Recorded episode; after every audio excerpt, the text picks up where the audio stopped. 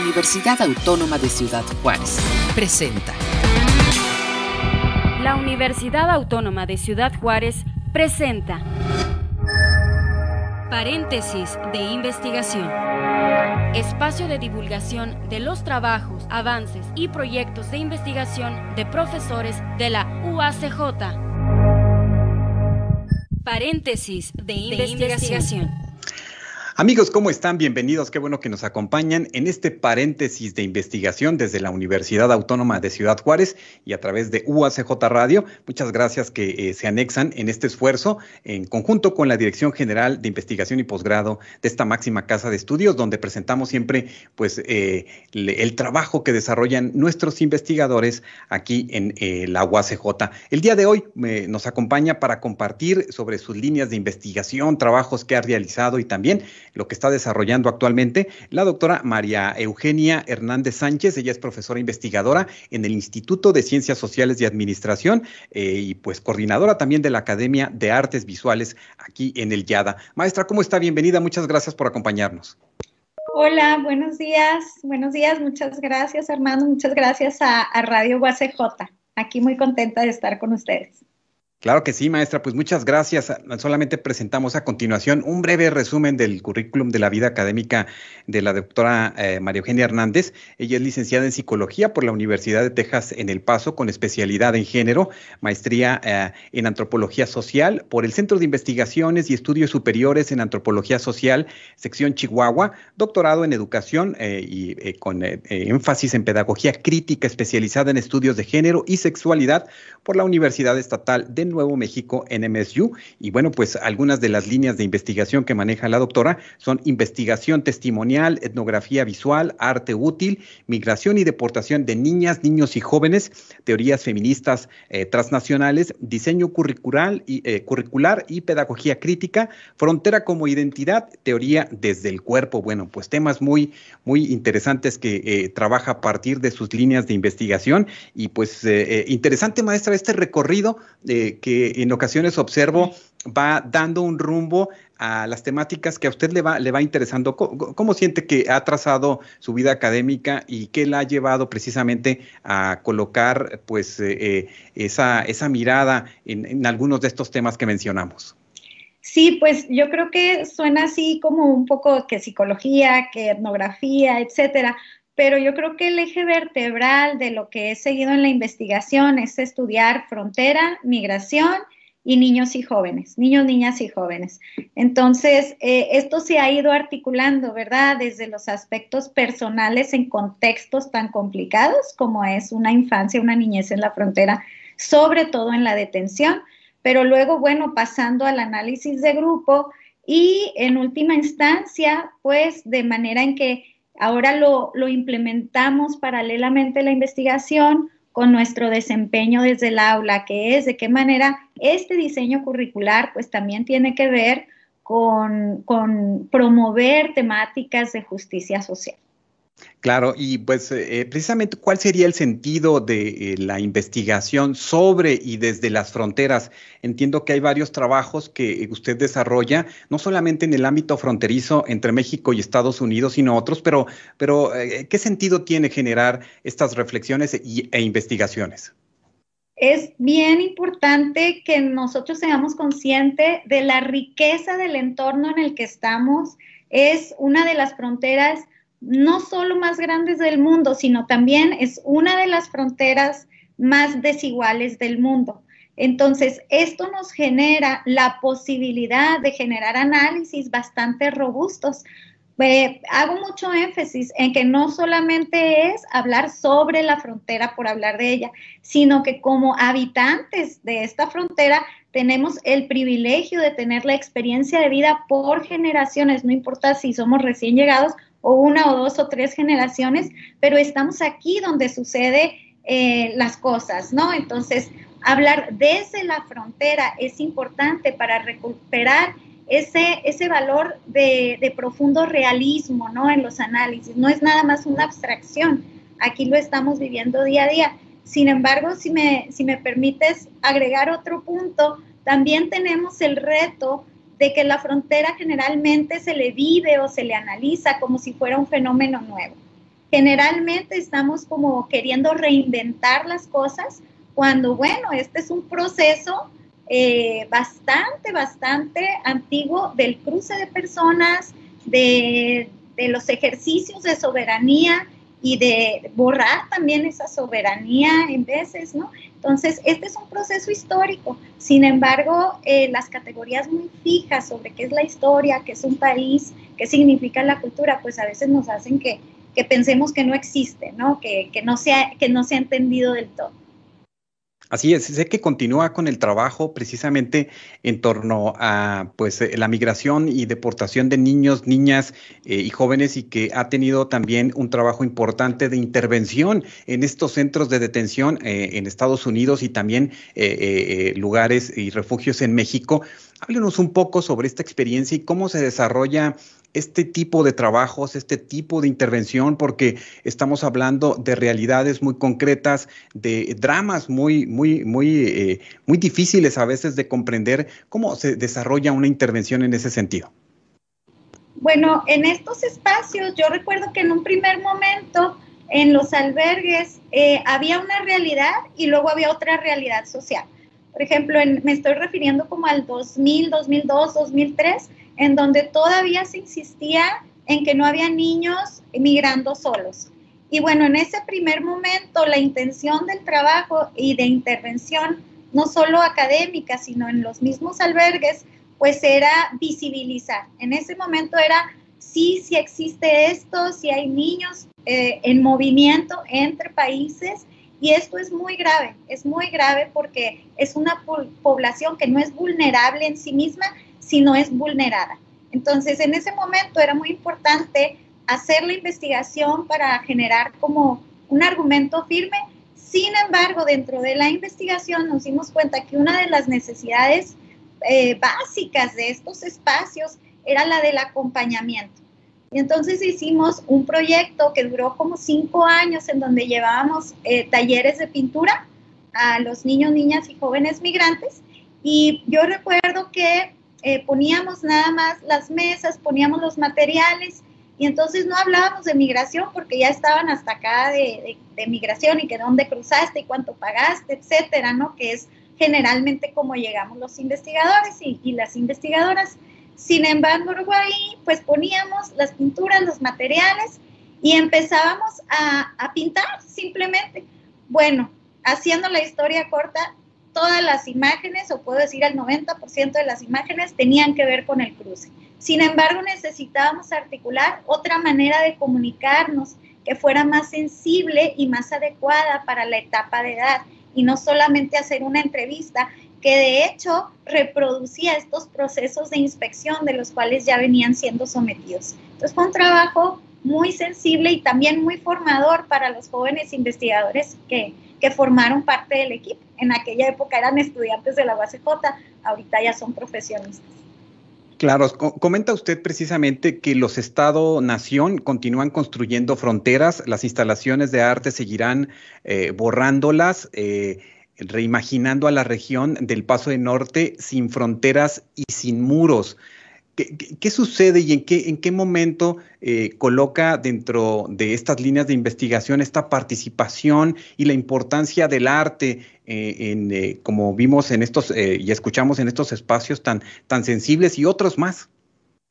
Bueno, em, hay, una, hay una corriente del arte que está muy preocupada por abordar cuestiones actuales ¿verdad? Por eso, por eso este, se denomina como arte útil, ¿verdad? Un arte que haga preguntas, que responda, que aborda, que no nada más tenga una fijación en sí misma, sino que se conecte socialmente, desde la investigación, desde la intervención. Entonces, para muchos problemas sociales, sobre todo, eh, no solo problemas eh, con esta connotación negativa, pero para muchas situaciones que necesitamos abordar para entender, analizar y poder interpretar, pues eh, estas categorías muy, muy fijas, ¿verdad? Que a veces surgen de algunas otras disciplinas, no nos sirven del todo. Entonces, de hecho, yo agradezco mucho a la doctora Estela Mesa, quien me ha ido eh, ayudando mucho, ¿verdad? Desde su, postura, eh, que es una gran experta en la crítica del arte latinoamericano, y ella nos ha introducido a, por ejemplo, la estética de la emergencia,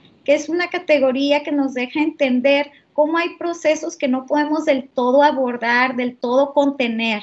Y bueno, desde aquí el arte hace una propuesta para acercarse, ¿verdad? Para admitir y acercarse a estos procesos por medios sensibles. No solamente es la pintura, muchas veces es la escucha activa, el acompañamiento, eh, la narración, ¿verdad? El diálogo. Es, es anímico, pero no por esto deja de ser riguroso. Así es, y en este mundo global en el que podemos tener la oportunidad de entablar relaciones desde la academia o desde diferentes redes, maestra, están las posibilidades inclusive de, conocer eh, fenómenos que se están dando en otros países. Entiendo que eh, se ha desarrollado de, en el 2021 un trabajo importante donde están ustedes eh, reflexionando en torno al habla, a la plática, al testimonio eh, del feminismo en mujeres en Palestina. ¿Nos pudieras compartir un poco sobre estos procesos de investigación y cómo eh, desde esta nueva posibilidad eh, pueden ustedes intervenir y sistematizar información que, que se genera pues en otra parte del mundo? Sí, bueno, entre las redes de la investigación nos vamos conociendo un grupo de mujeres y, que vivimos porque nuestra experiencia de vida histórica, ¿verdad? Como sujetas históricos que somos, pues vivimos en diferentes fronteras y nos conocemos en el ámbito de la investigación, en el ámbito académico y al empezar a conversar nos damos cuenta que seguimos procesos paralelos a la investigación o a los métodos formales. Uno de estos es el, tipo de plática íntima con el que crecemos desde nuestra casa estoy segura que aquí en, tu audiencia hay gente que sabe, ¿verdad? Que hay ciertas lecciones de vida que se llevan a cabo en la sobremesa de la casa. No nada más se llevan en otros escenarios, sino en la sobremesa, este, arreglando el carro, los chicos, etcétera. Hay ciertos momentos de la vida íntima en la que uno va teniendo grandes lecciones. Entonces, este grupo lo que quiere es traerse ese realismo, esa, esa perspectiva de la vida y tratar de incluirla y aprender de ella una vez que estamos en la academia para ir sensibilizando y siendo mucho más estables en nuestras metodologías. Entonces nosotros lo que nos dimos cuenta es que tanto estas compañeras que trabajan en Palestina y, las que trabajamos en México y en Estados Unidos, eh, en Estados Unidos, pues las, las feministas chicanas en México y en Latinoamérica, pues hemos trabajado esta corriente del testimonio. El testimonio surge a partir de vivir en contextos de opresión, pero que en la comunicación verbal o no verbal se genera una resistencia pacífica, ¿no? Y esto detonó eh, muchos trabajos hermosísimos. Entonces ahora lo que hacemos es comparar qué pasa en las diferentes fronteras y, esto también ha mostrado cómo se hacen las cadenas de ayuda mutua y solidaridad, inclusive durante el cruce, ¿no? Muchas veces, claro que hay un aparato legal que hay que seguir o hay un aparato fuera de ese aparato, pero hay otro más minucioso, más pequeñito, pero perdurable al paso del tiempo. Este es un conocimiento que es generacional, ¿verdad? Y lo imitamos también para apoyarnos entre académicas de diferentes partes y por supuesto académicos. Correcto, pues muy interesante porque este, precisamente sobre estos temas pues va quedándose un registro y deja de eh, eh, quedar a un lado esta, eh, pues esta ausencia a veces de, estas reflexiones desde diferentes pues, perspectivas, porque también ahora se trabaja mucho la interdisciplinaridad, la multidisciplinariedad, y eso es muy, muy importante, doctora, que las, las, las, carreras y los investigadores, los nuevos investigadores, bueno, estén abiertos a estas, a estas posibilidades. Claro que sí. Eh, no es fácil, ¿verdad? No es fácil porque algo en lo que tenemos que insistir es, por un lado, que no podamos mezclar todo con todo, ¿verdad? A lo mejor tenemos eh, pedacitos de aquí, de allá, que nos suenan, que nos resuenan familiares. Sin embargo, tenemos que ver este, qué es compatible conceptualmente. Sin embargo, creo que la vida compleja de los jóvenes en la actualidad les da todas las piezas, ¿verdad? En términos de forma para poder manifestar estas nuevas metodologías. O sea, a partir de su propia experiencia, que es trabajar, estudiar, pensar, enamorarse, pelearse, independizarse, etcétera. Pues así precisamente se debe de vivir los procesos de conceptualización de manera compleja, nos deben de dar elementos sensibles, nos deben de dar elementos rigurosos, nos deben dejar un margen para que el participante incluya su propio conocimiento, etcétera. Entonces sí hay que hacer estos cruces, sin embargo hay que hacerlos con cuidado. Uno de los ejes principales para hacer estos cruces es tener muy claros nuestros objetivos. Entonces, esto nos lleva a la justicia o, o a dónde nos lleva, ¿no? Esta elección conceptual metodológica. Correcto. Amigos, estamos compartiendo el día de hoy con la ah, doctora María Eugenia Hernández, profesora investigadora en el Instituto de Arquitectura, Diseño y Arte. Y eh, doctora, vamos a hacer una pausa, ¿qué le parece? Y regresamos para seguir con más en este paréntesis de investigación desde la UACJ. En un momento regresamos a paréntesis de investigación desde la Universidad Autónoma de Ciudad Juárez.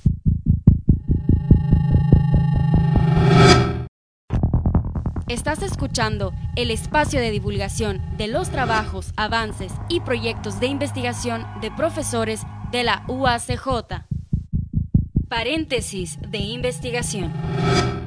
En la experiencia vívida de las personas está la clave para pensar las fronteras, procesos globales y dotar de significado nuestro trabajo dentro y fuera de la academia.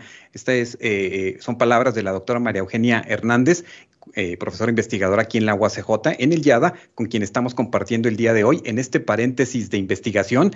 Y precisamente, doctora, hablando sobre, sobre estos temas y sobre los procesos de investigación, pareciera que, que es lo mismo investigar eh, eh, en México o en otros países? ¿Qué retos tiene un investigador? Porque eh, pienso que hay muchas limitantes, observo, un investigador de alguna institución de educación superior en Estados Unidos puede venir de la nada a México o cualquier otro país y, colocar sus, sus líneas de investigación, entrevistar, etcétera. Pero ¿qué sucede cuando un mexicano eh, busca estos espacios en otros países, sobre todo, por ejemplo, quizás en Estados Unidos.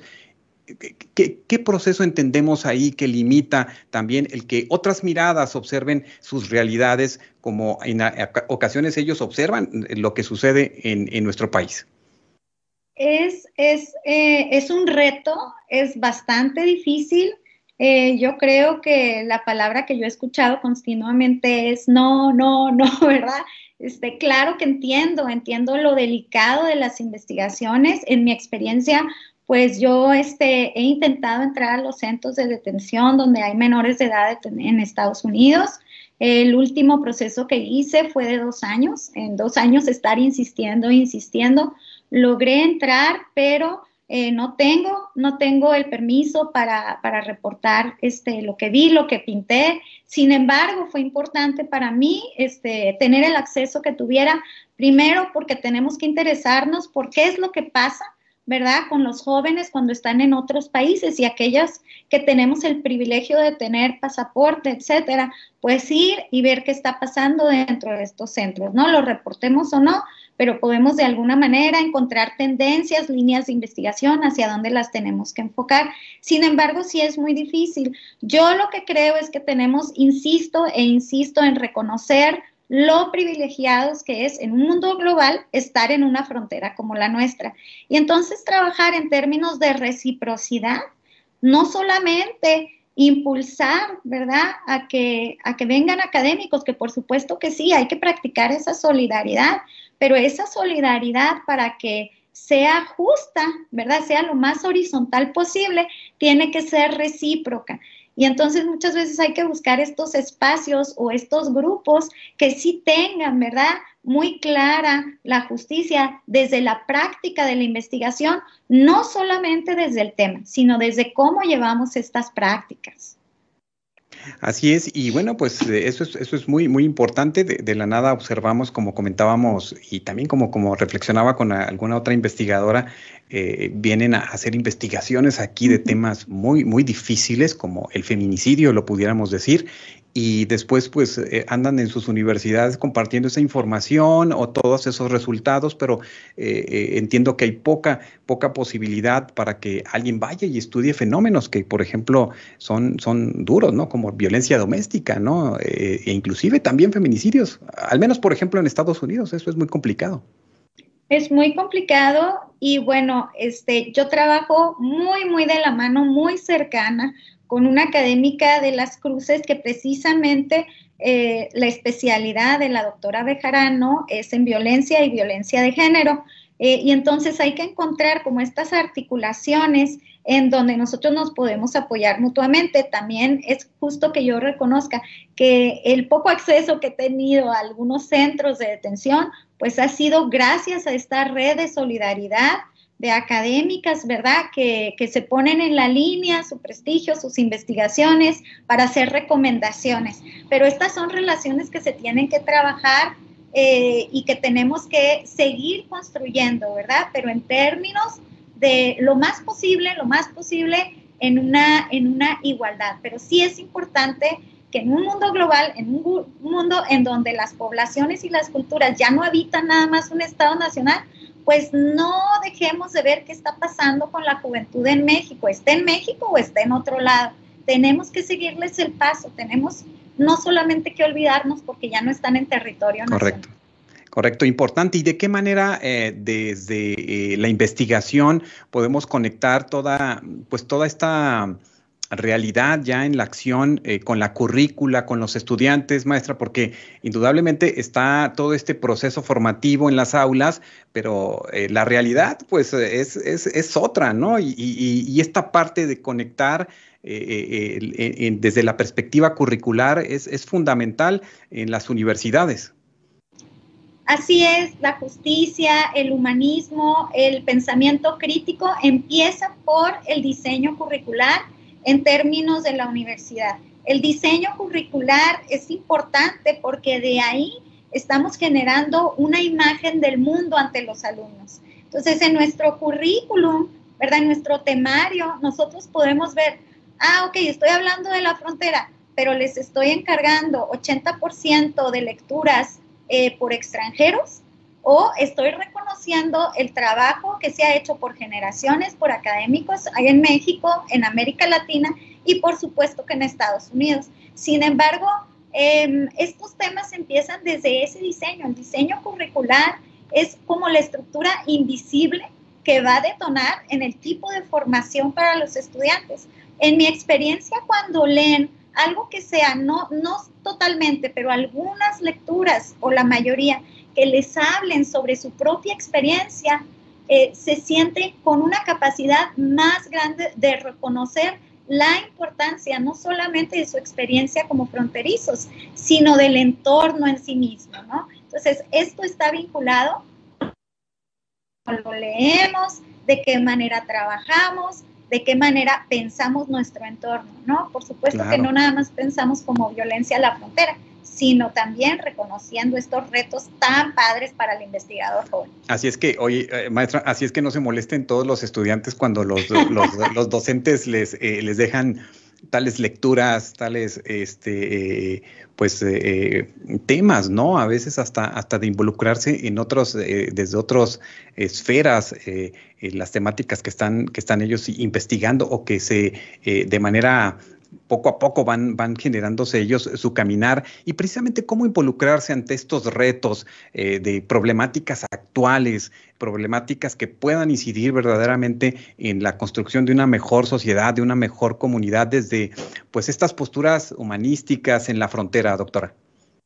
Sí, hay, hay este, varios retos, ¿verdad? Nosotros podemos ver los retos, la investigación, eh, a lo mejor es una opinión muy personal, pero la investigación debe de ir en vías de abordar grandes problemas eh, en donde se intersecta lo nacional con lo local.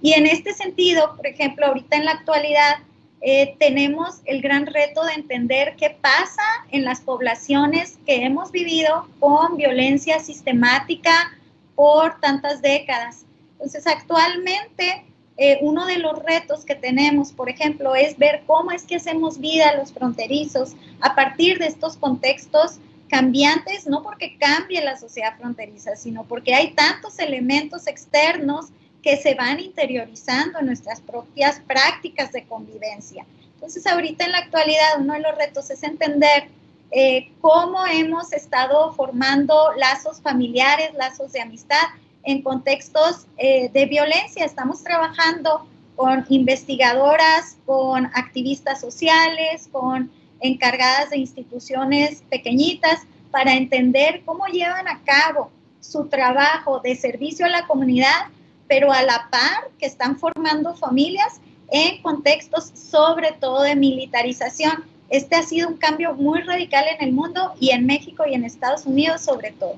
Pues precisamente entiendo que está trabajando una investigación relacionada con el significado de la maternidad en contextos eh, de violencia y militarización, que pareciera que eh, ya nos acostumbramos en, México porque pues esto no, no desaparece, siempre está de una manera constante, permanente. ¿Nos pudiera dar algunos detalles sobre, sobre este trabajo que, que están desarrollando? Sí, bueno, la frontera es como, como si fuera la cortina de humo, ¿no? La frontera este, se ha utilizado discursivamente para empezar a militarizar tanto la frontera norte como la frontera sur, mover Guardia Nacional, etcétera. Y bueno, desde ahí estamos trabajando actualmente en, lo que significa eh, vivir en estos entornos. Eh, ¿Qué significa, por ejemplo, ir al mandado y que estén pasando estos, estos carros militares? ¿Qué significa que hagas al mandado enseguida de alguien que está portando un arma? Eh, y les cuento una, una, experiencia muy, muy concreta. Estoy comprando bolillos y mi hijo hace, hace años, era pues, más pequeñito, estaba en la primaria, y me dice delante del soldado, ¿verdad? Mamá, él mata. Y entonces yo quería, trágame tierra, ¿qué hago aquí, verdad? Pero aquí me lleva a la idea de maternidad, que me lleva a otra idea. Los niños y los jóvenes son co-investigadores natos. Siempre hacen las preguntas más inadecuadas y esas son fabulosas preguntas para la investigación. Entonces, nos llama la atención ver cómo estamos viviendo, cómo estamos planeando la vida, la salida, la protección, qué les avisamos a los niños. Si pasa esto, ya sabes qué hacer, si, si no vuelvo, le hablas a quién sabe quién. Entonces, estas cosas no son naturales, estas cosas no deben de pasar. Correcto, y bien interesante porque yo creo que se une mucho con esta línea de investigación que usted maneja, que es la teoría del cuerpo. ¿Cómo vivimos nuestra sociedad, tales o cuales fenómenos, desde eh, ser niño, ser niña, ser hombre, ser mujer? Eh, eh, es, también un punto interesante de, análisis. Sí, nuestra, nuestro cuerpo es, es un territorio lleno de experiencias, no solamente de experiencias íntimas, sino de un proceso externo que se va convirtiendo en íntimo. Por ejemplo, los jóvenes eh, portan, ¿verdad?, sus anhelos, sus resistencias generalmente en el cuerpo porque no hay otro espacio. ¿verdad? Es una manera de exponer a través de su cuerpo, de lo que, de lo que se ponen, de lo que practican, ¿verdad? Esa, esa manera de reafirmarse. Sin embargo, este, la, la teoría del cuerpo y la teoría que se llama en carne viva, pues viene precisamente del movimiento feminista chicano, en donde hay cuerpos que permanecen, ¿verdad?, con experiencias como, como de extranjería, ¿verdad? Aún los mexicanos en México, aún los jóvenes, aún algunos niños viven en el cuerpo eh, estas inspecciones, este, esta negación de su existencia, ¿verdad? Este, este borrar constantemente su experiencia. Y bueno, este, es importante también relacionar pues esta corporalidad que tiene que ver con esta memoria que vamos gestionando en nuestro propio, en nuestro propio libro, ¿no? Que es esta biografía que es nuestro cuerpo. Doctora María Eugenia Hernández, pues es bien interesante todo lo que hemos estado abordando aquí a partir de, pues de, toda su, carrera académica y de las líneas de investigación. Eh, ¿Qué mensaje dejamos a los estudiantes, a los próximos investigadores de todos estos fenómenos, de todas estas situaciones que vivimos en la actualidad y que seguro, bueno, pues muchas de ellas necesitarán tener nuevos abordajes en el futuro? Yo les quiero decir a los estudiantes de, la UACJ que, vean su espacio, eh, el estudiar este entorno de la frontera Por un lado, va a ser la posibilidad de legitimar nuestra propia experiencia de vida. Nuestra experiencia de vida íntima, personal, está ligada a nuestro entorno histórico, a nuestro entorno actual. Anímense, quítense las barañas que dicen que de la frontera hay que irse, quítense las barañas y los mitos de que hay que encontrar el hilo negro en otro lado. Este es un espacio que está esperando, ¿verdad? Que respondamos con responsabilidad, con rigor y con ética. Tanto si hacemos estadísticas de población sobre migrantes, que es un reto, como si elaboramos ¿verdad? Producción visual, producción eh, musical que refleje nuestro entorno, eh, va a ser algo que va a quebrar, va a ser algo novedoso, va a ser algo que aún no se hace. Entonces, este espacio, este hermoso espacio en donde tenemos trabajo, donde nos enamoramos, donde nos tenemos grandes amistades, pues está esperando por nosotros. Entonces, pues los retos que le entren a la investigación en la frontera, estoy segura que, que se van a llevar muchas sorpresas. Claro que sí, muchas sorpresas, muchos retos y eh, muchas aventuras, muchas situaciones que eh, a lo largo del tiempo como la doctora, yo creo que, que, algo que tiene la doctora que eh, es, es una, una, palabra muy eh, que, que, la podría definir a veces en todos estos retos que se le, se le presentan es la perseverancia, eh, doctora, esa perseverancia de estar tocando puertas en un país extranjero, de estar solicitando pues espacios para observar estos fenómenos que a veces sin ustedes como investigadores pues desconoceríamos mucho y bueno pues pareciera que pudiéramos visibilizar todas esas, esas, esas eh, realidades que, que, están ahí, que son concretas y que afectan a personas, a humanos específicamente. Doctora María Eugenia Hernández, muchas gracias por acompañarnos y le invitamos en otro momento para seguir dilucidando estos temas en un paréntesis de investigación más. Muchas gracias. Muchas gracias y gracias a todos los que se unieron a, la conversación. Eh, aquí se queda precisamente en Facebook, en UACJ Radio. También lo pueden encontrar esta entrevista en, nuestra cuenta en Spotify y en nuestro canal de YouTube. Muchas gracias en nombre de todo el equipo de producción. Hasta nuestro próximo encuentro en donde tenemos a otro investigador de nuestra máxima casa de estudio. Paréntesis de investigación. Se realiza gracias al apoyo de la Coordinación General de Investigación y Posgrado de la UACJ. Paréntesis de investigación. Este fue un programa de la Dirección General de Comunicación Universitaria de la Universidad Autónoma de Ciudad Juárez.